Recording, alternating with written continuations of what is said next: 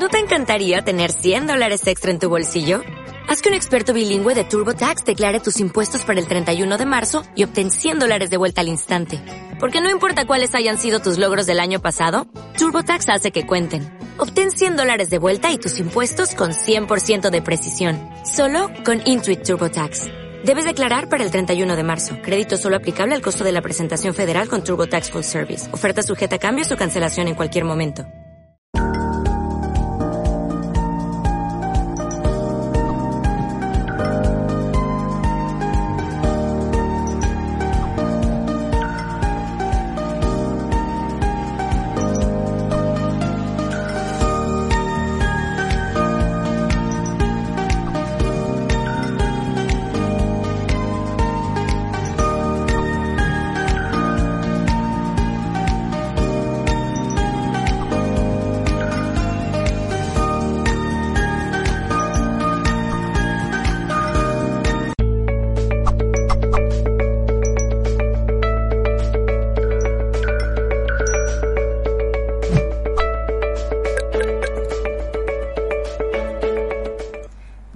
Buenas tardes o buenas noches dependiendo del lugar del mundo desde el cual nos veas. Nos damos la bienvenida a un directo más de Mindalia.com y estamos transmitiendo como siempre a través de todos nuestros canales y plataformas como YouTube, Facebook, Twitch, Twitter, Odyssey, Vaga Live y muchos más. Bueno, me encuentro acompañada de una persona que es de la casa ya. Ella es Suimei Chung y nos trae hoy una conferencia titulada Autosanación y autoestima. Recupera la esperanza de sanar. Bueno, lo comentaba con Suimei que este es un tema muy bonito, así que no le voy a robar mucho tiempo en pantalla. Voy a presentarla y después la voy a dejar con la conferencia. Sumi Chung es escritora, autora de la primera trilogía de autoayuda basado en temas transgeneracionales. Es fundadora de una escuela de transgeneracional evolutivo. Bueno, pues ahora sí vamos a dar la bienvenida a nuestra querida invitada. Hola Suimei, ¿cómo estás? Hola Elena, muy buenas tardes aquí desde Chile. Feliz y emocionada de estar una vez más con ustedes transmitiendo información que nos ayuda a nuestra propia sanación y crecimiento personal. Pues feliz de estar aquí también acompañándote en esta conferencia y como comentaba, no te robo ni un minuto más, su email, que es un tema muy interesante. Nos vemos después para las preguntas. Muchas gracias. En el día de hoy hemos elegido un tema que está relacionado a la autoestima, la autosanación también, que es algo que hemos escuchado mucho, ¿cierto? Hay muchos hoy en día cursos de autosanación, talleres de autosanación, pero ¿qué significa esto de autosanarnos? ¿Cómo funciona? ¿Podemos, puede cualquier persona autosanarse? ¿Necesitamos guía que nos estén orientando? Mi trabajo siempre está basado en el estudio y en el aprendizaje del transgeneracional evolutivo. Esto quiere decir que desde mi mirada, desde mis terapias y lo que realizo, todo, todos nuestros conflictos, todas nuestras heridas emocionales, todos los patrones que venimos repitiendo son heredados de nuestros ancestros y muchos eh, se generan en nuestra infancia en relación con los padres que hemos crecido o con la familia que nos ha criado, que nos han transmitido valores, creencias, patrones la forma de ver la vida, la forma de sentir la vida. Y el autoestima, por ejemplo, también lo hemos aprendido en nuestro árbol genealógico. El autoestima, el amor y el amor propio, yo lo considero un aprendizaje. No nacemos sabiendo amarnos. Cuando somos bebés, es verdad que somos el amor puro, Cualquier persona que, que, tiene un bebé cerca, que tiene la posibilidad de estar con niños, nos genera inmediatamente cierto este amor, estos deseos de abrazar, de contener. Pero poco a poco, a medida que vamos creciendo, vamos entrando en estos patrones sociales, en estos patrones familiares que nos van alejando de nuestra propia esencia. De pequeños vamos comprendiendo que quizás no somos tan amados simplemente por existir. Somos amados cuando nos sacamos buenas calificaciones en el colegio, somos aceptados cuando tenemos nuestra habitación ordenada, eh, somos mimados, ¿cierto? Y somos considerados cuando nos portamos bien, cuando aprendemos a comer bien. Pero todas estas enseñanzas son a muy temprana edad. Esto quiere decir que la esencia de ser niños, de sentirnos amor, en la realidad y en conciencia dura muy poco. Dura muy poco. Luego, a medida que vamos creciendo, nos tenemos, comprendemos que tenemos que adaptarnos aprender una forma de, comportarnos dentro de la familia, dentro de la escuela, ¿cierto? Dentro de la familia. Y, vamos em, dándonos cuenta que tenemos que actuar distinto, ser distinto. En otras palabras, tenemos que aprender sutilmente a someternos para ser aceptados. Pero como cuando somos niños esto nos parece normal, es como que debemos obedecer a los adultos. Los niños deben obedecer, ¿cierto? A los maestros, eh, a los adultos que están a cargo. Pero cuando llega la adolescencia, ese momento donde nos preguntamos, ¿cierto?, ¿Qué, qué, somos? Donde queremos rebelarnos contra el mundo, contra la religión que, que, nos ha transmitido nuestra familia, con las creencias de nuestros padres, yo no lo llamaría tanto esa rebeldía de forma negativa, sino más bien es la búsqueda. Y ahí comienza la verdadera búsqueda de, de querer saber quiénes somos, a qué yo pertenezco, cuáles son mis verdaderas creencias, pero la inmadurez en ese momento es mucha. En la adolescencia vienen grandes cambios, ¿cierto? Tanto hormonales, físicos, cambios en el sistema escolar, donde en un momento que somos niños tenemos que pensar inmediatamente en nuestra carrera, en nuestro futuro, entonces no tenemos el tiempo de dedicarnos a escucharnos nuestras heridas, ni quién soy, ni mis creencias. Por lo tanto, ese momento queda muchas veces en pausa mientras continuamos, ¿cierto? Con, con los programas de la sociedad, seguir estudiando, universidad, algunos trabajar. Pero tarde o temprano, tarde o temprano comenzamos a vivir una crisis existencial. Pero esta crisis no es como que viene a los 18, a los 20. Según mi experiencia, vamos, esta pequeña crisis comienza poco a poco a darnos luces. ¿Cómo sé que estoy viviendo esta, crisis? Porque comienzo a cuestionarme. De repente no me doy cuenta y estoy estudiando periodismo. Y llevo dos años y, me doy cuenta que no me gusta, pero ya llevo dos años. No me doy cuenta y, llevo cinco años de una relación que a lo mejor no me siento valorada, pero comenzamos juntos hace tanto tiempo, tengo miedo a que me abandonen, tengo miedo a que no me amen. Y así sucesivamente, en distintos ámbitos de nuestra vida, nos vamos sintiendo incomprendidos, insatisfechos, infelices y comenzamos verdaderamente a sentir que nuestra vida no tiene sentido. Para sanar, hay una frase que dice, la sanación es de valientes porque debemos hacer frente y debemos querer mirar nuestro pasado, mirar nuestros padres, mirar nuestras elecciones, mirar lo que hemos, nuestras elecciones de pareja, de estudio, de vida, para realmente viene este cuestionamiento, ¿estoy donde realmente quiero estar? En mi adolescencia yo soñaba a lo mejor con viajar, con emprender, y hoy día me encuentro atrapado en una oficina donde ni siquiera me gusta lo que hago y lo peor, que ni siquiera me pagan lo que realmente merezco por mi trabajo. Y así comienzan estas pequeñas molestias que se van acumulando. Hay personas que prefieren seguir durmiendo porque se dan cuenta que son tantos cambios los que tienen que hacer, son tantas cosas las que deben asumir que sienten que no tienen la fuerza. No tienen la fuerza para enfrentar una separación, no tienen la, fuerza para enfrentar a un jefe, no tienen la fuerza para reinventarse. Y es ahí donde comenzamos a perder las ganas de vivir. Empezamos a vivir de forma autómata. El despertador suena en la mañana, tenemos que actuar, ir al supermercado, eh, criar los hijos, almorzar, dejar todo ordenado y empezamos a vivir y la vida pasa. Y en ese abrir y cerrar de ojos, en el momento que me estaba cuestionando, llevo dos años estudiando periodismo y no me gusta, han pasado 15 años. Y sigo en el mismo lugar y aún más insatisfecho.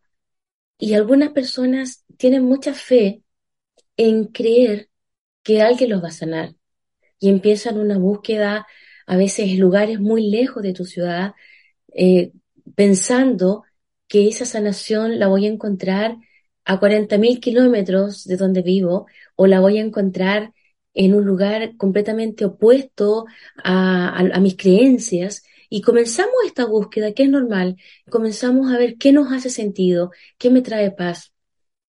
Y en lo personal comencé a darme cuenta que lo que me traía paz, por ejemplo, en un principio, fue aprender acerca del Reiki. Yo aluciné con el Reiki, decía qué maravilloso esta energía que canalizadora, la fuente del universo. Y sí, efectivamente, me entregó mucha paz hasta el día de hoy. Pero no era todo. Esa paz duraba un ratito y luego volvía yo con estos fantasmas mentales donde me daba cuenta que en el lugar donde estaba, o lo que estaba haciendo o con las personas que me rodeaban no eran precisamente lo que yo quería para mí. Y ahí empieza también esto de la autosanación. Muchas veces pensamos y creemos firmemente y con todo respeto que un terapeuta me va a sanar, que un psiquiatra me va a sanar, que, que, un gurú me va a sanar, que, que, y, no encuentro al psicólogo que me sane, no encuentro al terapeuta que me sane, no encuentro y empiezo de alguna manera a, buscar culpables. Nadie me ha sanado. Esta terapia no me sana, este maestro no me sana y no me sana nadie. Y lo cierto es que nadie te sanará. Yo viví dos situaciones muy fuertes y muy impactantes en mi adolescencia que fueron depresiones completamente profundas, donde estaba muy, muy perdida, donde sentía que mi vida no tenía sentido, no le encontraba sentido a vivir, y en eso tuve dos intentos de suicidio muy grandes. Cuando volvía a salir de esto, obviamente entraba con tratamiento psiquiátrico y psicológico, en el cual yo, por ser mayor de edad, decidí no seguir asistiendo porque, bueno, en eh, lo que me tocó vivir a mí, yo estaba, por ejemplo, con este psiquiatra y él esperaba que yo le hablara. Y yo esperaba que él me hablara. Y yo estaba en una sala fría, en un sofá inmenso, saliendo del hospital, solamente odiando a todo el mundo, a la enfermera, a mis padres, ¿por qué me obligaban a estar ahí si yo quería desaparecer? Yo no entendía nada. Y luego me decía, vas a decir algo y yo no tengo nada que decir porque también estaba en esta rebeldía. Pero dime algo, nada, decía yo, nada. Y finalmente no asistí más porque no, no sentía que todo el mundo me estaba atacando y que nadie, nadie realmente podía comprender mi dolor. Pero cuando yo comencé a mirarme a mí, a preguntarme qué es lo que yo espero de esta vida, la angustia se hacía más grande comencé a aprender distintas terapias, asistir a distintas terapias, terapia floral, terapia de imanes, terapias holísticas que estaban relacionadas a piedras, a cuarzo. Pero cuando yo conocí el transgeneracional que nos habla, ¿cierto? De las herencias de nuestro clan, de los patrones que hemos heredado, ahí pude reflejarme en mi árbol. Ahí yo pude ver realmente que estaba repitiendo depresiones que estaban en mi árbol genealógico, abandonos que sí existían, em, heridas de injusticia, de humillación, de rechazo y sentimientos y ganas de desaparecer estaban grabados. Y ahí comencé a darme cuenta que no era nadie responsable, sino que estos programas existen, existen y son ciertos, pero yo soy responsable de elegir mi vida. Yo soy responsable de elegir cómo quiero vivir. Y fue en un momento yo donde absolutamente me cansé y me aburrí de, de sentir lástima por mí. Había caído en un victimismo terrible donde todos eran culpables de mi infelicidad. Dios, el país, el presidente, los padres, la pareja, todos, todos, todos eran culpables de que yo me sintiera fracasada, de que yo no tuviera ganas de vivir, de que yo no tuviera dinero. ¿Ah? Porque yo era, era culpable de que mi jefe no me pagara bien, de que no me valoraran, pero era yo la que no había sabido valorarme. Y ese camino de autosanación es muy personal, pero es posible. Cada uno, cada uno de nosotros tiene que saber escucharse, estudiarse, y realmente ver qué es lo que a mí me hace sentido. Porque estamos tan condicionados con las creencias de nuestra familia. No, esto no lo enseñan en la universidad, por lo tanto mis padres no lo van a validar. Esta terapia, el Reiki, no, no la enseñan en una universidad, por lo tanto mis padres no van a apoyar que yo asista a una terapia de Reiki. Pero si ya eres adulto, es tiempo de tomar las riendas de tu vida y decidir y ver qué efectivamente te hace bien. La felicidad está muy relacionada a la autoestima y la autosanación. Muchas personas anhelan como sueño ser feliz. Pero si yo te pregunto, ¿qué tiene que ocurrir en tu vida para que tú seas feliz? Muy pocas personas tienen la respuesta. No lo sé, pero quiero ser feliz. Y ahí es donde también comienza este gran cuestionamiento. La felicidad, si no la puedes generar tú mismo, aunque te cambies de país tres veces, aunque tomes todos los cursos, aunque hagas meditaciones de 40 días, aunque hagas retiros inmensos, si no logras encontrar esa paz en ti y esa felicidad, no te la va a dar un terapeuta, no te la va a dar un libro, no te la va a dar la pareja, solamente tú. Y esa felicidad yo comencé a sentirla cuando me di cuenta que estas terapias, por ejemplo, a mí de terapia de, de, ancestrología, conocimiento del árbol, de imanes, a mí me hacía sentido porque me ayudaban a reflexionar, me ayudaba a ser consciente de mis heridas del pasado, a romper este estereotipo que tenemos de decir, mi vida es perfecta, mi infancia mejor aún, toda mi vida es perfecto. Y lo cierto es que si estamos en esta vida terrenal, no es así. Yo creo en la reencarnación y en la evolución de nuestra alma, y en este momento en que estamos, claramente nadie es iluminado. En esta tierra estamos todos en un gran aprendizaje. Estamos recién despertando nuestra conciencia a darnos cuenta que pertenecemos a una unidad mayor que nuestras almas están conectadas y lo que tú haces a mí me afecta y lo que yo hago a ti también te afecta. Pero si yo trabajo en mi sanación, eso también te va a afectar positivamente a ti. Comencé a conocer personas que vivían en paz, comencé a conocer personas con otra vibración, que estaban contentos de amanecer, que eran agradecidos de lo que tenían. Comencé a conocer personas que eran resilientes de un pasado, que habían sido abandonados por su pareja y que estaban completamente eh, en forma, viviendo, no amargados. Conocí personas que nunca habían conocido a sus padres, por ejemplo, que habían sido adoptados, conocí personas que habían sido abandonados por papá, mamá, y me di cuenta que yo realmente estaba en un sufrimiento porque no había dado valor a lo que tenía, ni a mi vida, ni a la capacidad de levantarme. En el año 2010 yo llegué a Chile después de vivir más de 15 años en el extranjero. En esos 15 años me casé y llegué a Chile con, con dos hijos pequeños, con un hijo que recién había cumplido los ocho años y un niño de tres años. Estaba separada, sola, sin trabajo, sin dinero, enferma, enferma, depresiva, tenía una rosácea severa en mi cara, había comenzado ya a tenerlo en mi cuerpo, se me caía el pelo, las uñas, y yo en ese momento dije, bueno, bueno, de nuevo quiero desaparecer. Yo esta ganas ya que tengo, que tuve, ¿cierto?, de volver a enamorarme, ya no creía en mí. Y todo se derrumbó porque en ese momento yo pensaba que mi felicidad era estar casada toda la vida, y cuando me separé me di cuenta que esa felicidad se cortó y también aprendí que no podemos otorgar nuestra felicidad a una pareja. No podemos decir el día que yo tenga un hijo voy a ser feliz. El día que yo tenga un trabajo seré feliz, porque los trabajos se van y las parejas y el amor se acaba y los hijos también crecen. Entonces ese fue un gran aprendizaje también para darme cuenta que mi felicidad no podía estar condicionada a nadie, ni a objetos, ni a personas. Y ahí fue donde realmente tuve un renacer intenso y verdadero. Y volví a reconectarme con este autoestudio. Comprendí que tenía 35 años y que no podía estarle pidiendo dinero a mi papá o a mi mamá o a mi hermana para hacer una terapia, ¿cierto? Si, si ya me estaban ayudando con mis hijos, pero tampoco podía llorar que no tenía trabajo. Entonces dije, bueno, si no tengo trabajo, voy a inventar, voy a generar dinero.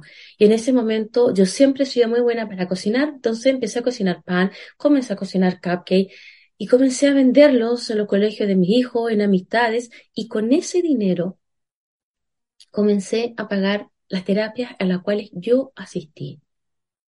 Y comencé a sentirme tan bien porque sentía que estaba generando mi dinero, sentí que realmente estaba haciendo algo por mí y que tan tonta e inútil como yo me sentía, no era. En ese momento todavía no me proyectaba futuro qué es lo que quería hacer, dónde quería trabajar. En ese momento mi obsesión era sanarme, autosanarme. Yo iba a una terapia, me servía, claro, encontraba herramientas, pero también el terapeuta te entrega las herramientas, pero tú eres la encargada de tomar las decisiones. Tú eres la encargada de darte el ánimo, tú eres la encargada de cambiar tu realidad, de cambiar tus creencias. Porque muchas veces pensamos en ir, por ejemplo, a una terapia transgeneracional evolutiva, donde nos hacen el análisis del árbol y quedamos muy contentos porque me doy cuenta que soy depresiva igual que mi madre, me doy cuenta que me va mal el dinero porque mi padre le va mal, pero no se trata de comprender por qué, sino que para qué yo estoy repitiendo este programa y qué debo hacer yo para transmutarlo. Y me di cuenta que yo sí trabajaba en mí. Si yo comenzaba a generar mi dinero, poco a poco mi vida iba a comenzar a cambiar y así fue. Comencé a sanar mi cuerpo, las enfermedades físicas desaparecieron. Me han preguntado muchas veces, soy medio, tengo rosácea, dime, ¿qué puedo hacer? ¿Qué carta debo escribir para sanar? Lo cierto es que yo fui como a seis dermatólogos porque cada vez esta rosácea era más profunda, más intensa y todos tenían el mismo diagnóstico. La rosácea no se sana. La rosácea va a aparecer cada vez que sientas calor, cada vez que haya humedad eh, se va a prender, por lo tanto va a tener que usar unas cremas muy caras que son para controlar el color. Y, yo de repente decía, pero si puedo cambiar mi realidad, y ahí fue también donde aprendí la biodecodificación, que está completamente relacionada a que mis emociones no resueltas, mis emociones reprimidas y aquello que no expreso, mi cuerpo lo va a representar en síntomas y enfermedad y me hizo completamente sentido. Comencé a darme cuenta que también tenía, por ejemplo, epicondinitis. Mis codos no los podía mover, ni mis brazos, estaba completamente inmovilizada. Comencé a, comencé a, a comprender el origen de mis síntomas físicos y las emociones que estaban atrapadas en cada uno de mis síntomas, en la pérdida de cabello, en la uña. Y cuando comencé a comprender y comencé a hacer los cambios en mi vida, no me di cuenta cuando comencé a mover mis brazos, cuando mi cabello comenzó a fortalecerse y lo maravilloso cuando me miré al espejo y la rosácea había desaparecido por completo. Lo que yo hice no fue enfocarme en la enfermedad. Sí, sabía que tenía esta enfermedad, descubrí lo que significaba, pero me enfoqué en los cambios que yo debía hacer. Mis pensamientos eran completamente pesimistas, mis pensamientos eran completamente destructivos. Antes de ir a una entrevista, yo ya sabía que no me iban a elegir porque yo no era buena, porque a lo mejor no era el perfil y porque me iba a equivocar. Y comencé también a co-crear estas afirmaciones positivas, porque, porque sanar es una transformación. Comencé a transformar los pensamientos que tenía hacia mí misma comencé a darme cuenta que mi autoestima estaba completamente por el suelo porque yo me sentía por el suelo, yo me sentía no capaz de, hacer nada, de no generar dinero y poco a poco me fui formando y ese dinero que yo eh, reunía y generaba para pagar mis terapias, después lo utilicé para pagar los cursos en los cuales me fui formando. Entonces, después me pagaba un curso, me pagaba una siguiente capacitación y así no me di ni cuenta en qué momento comencé a desarrollarme profesionalmente lo que hago. Y la invitación es lo mismo para que tú lo hagas. A veces decimos, yo ya tengo 30 años, 40 años, ¿qué voy a hacer de mi vida? Cuando yo comencé a obsesionarme en la sanación, yo tenía 35 años. Si hubiese dicho, yo ya tengo 35 años, estoy separada, no tengo dinero, me voy a quedar con mis padres siempre, voy a vivir del Estado, yo no quiero ni pensar qué hubiese sido de mí de 2010 hasta ahora. O peor, qué hubiese sido de la salud mental de mis hijos y emocional con una madre que no se ama, que está por el suelo, culpando a todo el mundo. Hoy día mis hijos, un hijo está viviendo en Australia, viviendo su sueño, mi otro hijo es un apasionado de la música, hace unos conciertos maravillosos en piano, están motivados, tienen ganas de vivir porque yo conecté con las ganas de vivir. Muchas veces decimos, mira, yo estoy perdido, estoy depresivo, no me importa, pero lo que quiero es que mis hijos salgan adelante. Eso no va a ocurrir. Si yo no, si en este momento yo tengo hijos mis hijos van a representar y van a vivir la realidad la cual yo les estoy presentando. Comencé a darme cuenta que lo que yo hacía afectaba a mis hijos, a mi entorno, pero también con las personas que yo me estaba relacionando. Es tiempo de sanar y hoy es posible hacerlo. Es posible, tenemos que tener, a veces digo, es que no tengo la voluntad de hacerlo. Solamente te digo que si hoy día te sientes mal, en un año te vas a sentir peor. y en dos años no quiero ni imaginar cómo va a ser tu estado físico, tu economía, tu estado mental. Entonces hoy día tengo por lo menos la capacidad de decir, es que no tengo la voluntad, es que mejor la tienes. Porque cada vez que yo tengo menos energía, el día siguiente voy a tener menos fuerza y el día siguiente cada vez menos. La energía genera energía. Yo mientras más hago, yo mientras más me activo, más ganas y deseos tengo de co-crear, de levantarme, de disfrutar la vida. Pero mientras sigo esperando dormida que alguien golpee la puerta para decirme que se enamora de mí, o sueño mágicamente que voy a ver mi cuenta de banco y que alguien me va a dar una herencia, estoy solamente cavando, perdona que lo diga, mi propia tumba, tú mismo, tú misma. Porque somos nosotros quienes hoy día de adultos nos estamos hundiendo. Una persona me dijo una vez, me dijo que tú no entiendes mi depresión. Mi padre me abandonó a los cinco años. Lo volví a ver cuando tenía 18 años y luego de eso él nunca más me quiso contactar. Y desde ahí que mi vida ha sido depresiva y todas mis relaciones eh, han sido siempre destructivas. Y yo le dije que sentía mucho que su padre lo hubiese abandonado y sentía mucho que sus relaciones siempre fueran destructivas y tóxicas, pero sentía mucho más que ella buscara esa justificación para seguir viviendo así. Todos tenemos dolores, todos. Hay personas que han vivido situaciones más dolorosas y más terribles quizás que tú. Si tú buscas a las personas hoy en día que son líderes, que han escrito libros de autoayuda o que manejan, ¿cierto?, eh, grupos de personas de autoayuda, si tú miras su historia, te vas a dar cuenta que no ha sido fácil que han sido completamente abandonados, que han salido de drogadicción, que han salido de crianzas dolorosas, tortuosas, y están ahí para mostrarte que si él pudo, yo puedo. Y yo también te lo digo, yo no viví una, una infancia la mejor de todas, viví también una adolescencia terrible con intentos de suicidio, caí en relaciones de, de pareja tóxicas, abusivas, donde yo pensaba que si me dejaban yo me moría, yo, yo me voy a morir el día que me dejen.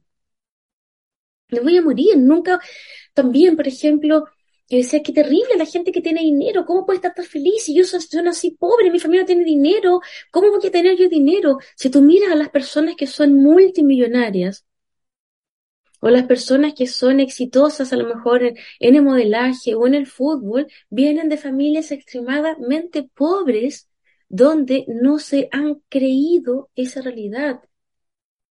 Por ejemplo, a mí yo no soy fanática de ningún deporte, no es lo mío, pero sí admiro, sí admiro a dos personas que me gustan mucho y que si tú miras su historia, si tú miras su historia, tienen, tienen historias de esfuerzo, de trabajo, donde están constantemente trabajando en ellos. Entonces yo te invito a hacer exactamente lo mismo. Busca a alguien que te inspire. Busca historias a lo mejor de quien quieras tú continuar con lo mismo. Em, ¿Estamos terminando ya, Elena? Así es, así es. Bueno, por supuesto, por supuesto. Bueno, simplemente esto. Si estamos desmotivados, busca a alguien que haga lo que tú haces. Busca a alguien que haga lo que te gustaría hacer. Estudia su vida, estudia lo que ha hecho para estar donde está y comienza. El primer paso siempre es el difícil, pero nunca, nunca es imposible sanar. Muchas gracias. Espero que esta charla te haya motivado y que te haya gustado.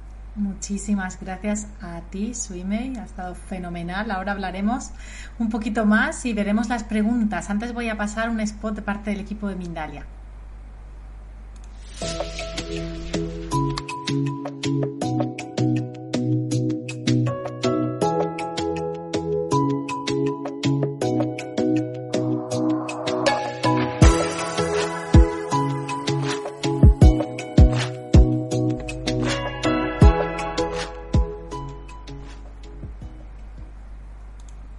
Sí, ahora sí vamos a pasar al turno de preguntas. Yo antes quería comentar, a mí sí me ha encantado personalmente y hay personas por ahí que nos dicen que también. Suime, y ahora hablaremos un poquito más sobre ello en las preguntas ¿no? y ampliaremos. Pero bueno, yo agradecerte tu cercanía, tu autenticidad y tu vulnerabilidad contando tu historia, ¿no? Creo que eso es lo que realmente inspira mucho a las personas y como tú bien dices, me permito decir que pienso igual que tú. Muchas personas que han llegado a un lugar así de un gran desarrollo han tenido vidas difíciles, han tenido que superar obstáculos, ¿no? Eh, muchas personas que estamos en la conciencia, pues creo que también. Así que mil gracias por tu historia. Gracias a ti. Un placer. Bueno, pues vamos allá. Voy a recordar para usuarios de YouTube que además de realizar vuestras preguntas podéis colaborar con Mindalia a través del botón Super Chat, el cual hará que vuestra pregunta sea preferente. La primera nos la hace nuestro querido José Arturo Campuzano, al cual mando un abrazo, que es un fiel espectador del canal, y nos dice desde YouTube, pregunta desde México, ¿la sanación de alguna enfermedad tiene que ver con un plan álmico? ¿A qué se debe que el ser humano evolucione más en el dolor? Y nos dice, ¿cómo sería pues evolucionar en esta 3D? No sé si quieres que te las lea una a una. Eh, una a una para ir respondiendo, sí. Mejor. Nos dice, es, todo una cosa, pero mejor. Nos dice, ¿la sanación de alguna enfermedad tiene que ver con un plan álmico? Toda, bueno, según distintos tipos de creencias, ¿cierto? Si nosotros creemos en la evolución del alma, también creemos en los contratos de alma. Y dentro de estos contratos, para poder hacernos despertar, muchas veces vamos a necesitar situaciones impactantes en nuestra vida. Una situación impactante nos puede hacer despertar conocer a una persona, estar en un lugar preciso o tener en algún momento alguna enfermedad.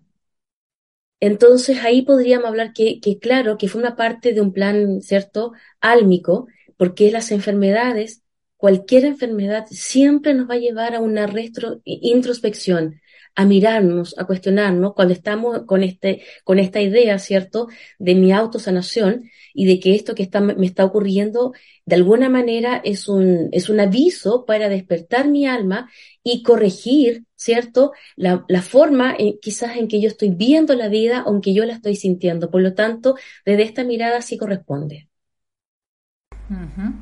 Bueno, muchísimas gracias. Siguiente pregunta.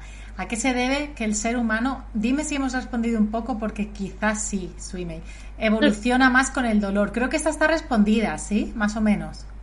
Em, no es que el, ser humano evolucione más con el dolor, sino que a través del dolor tomamos conciencia. Porque el dolor es una emoción, ¿cierto?, que nos llena de tristeza, que nos, nos lleva a lo más profundo a cuestionarnos. Y el dolor también es una forma de aviso cuando yo siento dolor, yo hago una pausa en mi vida, ¿cierto? Porque digo, por ejemplo, si yo me quemo en la cocina, ah, me doy cuenta que estaba muy cerca. Si yo me quemo con la estufa, entonces el dolor eh, está relacionado a una forma de aviso, pero el dolor emocional también. Entonces, efectivamente, cuando hemos tenido estos dolores más fuertes, es cuando más hemos aprendido. Pero no todas las personas viven exactamente el dolor de la misma manera. Hay personas que yo miro el dolor de otra persona y me parece terrible que no lo podría soportar. Por eso es, que cada persona vive lo que está dentro de su capacidad de sobresalir y trascender. Gracias, pues bueno, más o menos ya está respondido. Vamos a pasar a la próxima pregunta, que hay varias, hay muchas personas. Y nos la hace en esta ocasión Mauricio Ramos del CIT desde YouTube. Nos dice, ¿nosotros escogemos ese árbol genealógico? Cada alma necesita aprender distintos conceptos de vida que están relacionados a aprender a amar, al apego, a generar abundancia y prosperidad, no solamente en lo material, sino que también en lo espiritual. Por lo tanto, cada árbol que nosotros nacemos ha sido previamente escogido porque ese árbol me va a ayudar a mí a despertar conciencia.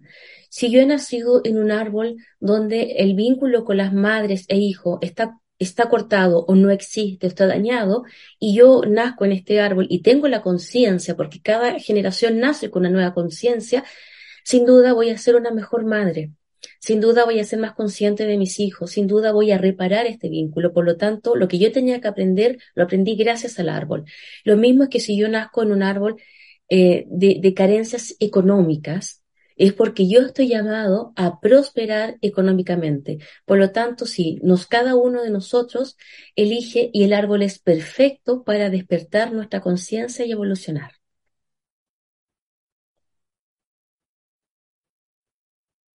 Muchas gracias muy, muy, muy interesante. Tiene todo el sentido lo que dice Suimei, ¿no? Porque además, así es que como tenemos esa dificultad, tenemos que hacernos prácticamente, por decirlo de algún modo, expertos o expertas en superar esa dificultad. Así que, claro. Sí, es. es el objetivo del árbol, ¿ah? Superar lo que hemos venido heredando. La universidad de la vida, ¿no? Exactamente. Gracias, Suimei. Vamos a pasar a la próxima. Nos la hace Ian Poma desde YouTube. Nos dice, pregunta desde Perú. Cuando estás en el punto de haber identificado cuál es el siguiente paso del qué debo hacer. Para mí, dentro de todos los trabajos que yo he ayudado a realizar y en lo personal, fue colocar límites. Mucha de nuestra desvalorización y de nuestros problemas emocionales es porque no colocamos límites en nuestra vida. Colocar límites desde los padres y ahí para adelante y creciendo. Por ejemplo, a lo mejor yo estoy siendo muy sobreprotegida o mis padres no creen en mí y decirles aquí tomo las decisiones yo, les agradezco mucho, pero no se metan en mis decisiones, colocar límites con la pareja, colocar límites con los hijos y colocarnos también límites en nosotros hasta donde yo puedo ayudar a alguien, hasta donde yo puedo decir que no. Aprender a decir que no también forma parte de este crecimiento y del amor propio. Fantástico, muy de acuerdo también. Gracias, Suime. Vamos a la próxima, que además esto atañe un montón de gente, así que gracias. La próxima nos la hace Norberto Tasone desde YouTube y nos dice, gracias, creo que la mayor duda es cómo salir del dolor si es lo único que se ha conocido. Justamente cuando estamos en un dolor y yo digo, es todo lo que conozco, es porque yo no estoy queriendo mirar otro horizonte. Por ejemplo, yo te, acá yo tengo un vaso, yo digo, yo tengo un vaso y no veo nada más que el vaso. ¿Cómo es posible? Porque no quieres mirar a otro lado. Y eso es lo que me hizo a mí ayudarme a sanar. Cuando miré a mi entorno, me di cuenta que personas sí habían sanado, que personas no tenían muchas cosas y que sí eran felices y que habían tomado curso. Entonces, por eso yo digo, es comenzar a mirar tu, tu entorno y buscar personas que comiencen a motivarte porque e, eso también te va a motivar los testimonios de personas que sí han podido salir de un dolor. Es tener la fuerza y voluntad para mirar tu entorno y dejar, porque donde tú colocas tu, tu foco, tu atención, es lo que más crece. Si yo solamente miro mi dolor porque yo he sufrido tanto, porque me han hecho tanto, porque no salgo de esto, estás solamente en un victimismo. Pero del victimismo al empoderamiento hay un paso y es posible hacerlo. Muchísimas gracias. Vamos con la última, Swime, que estamos llegando al final. Nos la hace Valeria Giraudi desde YouTube nos dice, hola Swimei, ¿cómo saber si estamos cumpliendo con nuestro destino o plan divino? Porque comienzas a sentir coherencia en tu vida. Para mí, por ejemplo, la falta de sueño, el mal humor, la depresión, es porque no estoy con mi plan de vida. Porque cuando estás haciendo lo que tienes que hacer y lo que amas hacer, todo comienza a fluir. Tu salud comienza a mejorar, las puertas comienzan a abrirse, los caminos comienzan a facilitarte. Por lo tanto, si estoy haciendo algo yo y es sufrimiento, si estoy haciendo algo que yo no disfruto, claramente no estoy en el camino que mi alma ha escogido en esta vida. Bueno, también mucho sentido y también sirve para muchas personas. Así que de nuevo, gracias. Comentar que se ha quedado alguna pregunta fuera en el chat. No muchas, por suerte, pero se ha quedado alguna fuera. Entonces recuerdo, como siempre, que el chat que se genera en directo no se queda después grabado para el diferido. Sí, así que se pierden, por decirlo de alguna manera, esas preguntas. Pero animo a las Exacto. Animo a las ah. personas, como bien dice Suime, que siempre lo hago y lo recuerdo hoy de nuevo, eh, a que las puedan dejar en el, en el diferido de YouTube, por ejemplo, que casi todas vienen por YouTube, y así su email, si tiene algún ratito, seguro que encantada se pasa a responderlas. Genial. Por supuesto.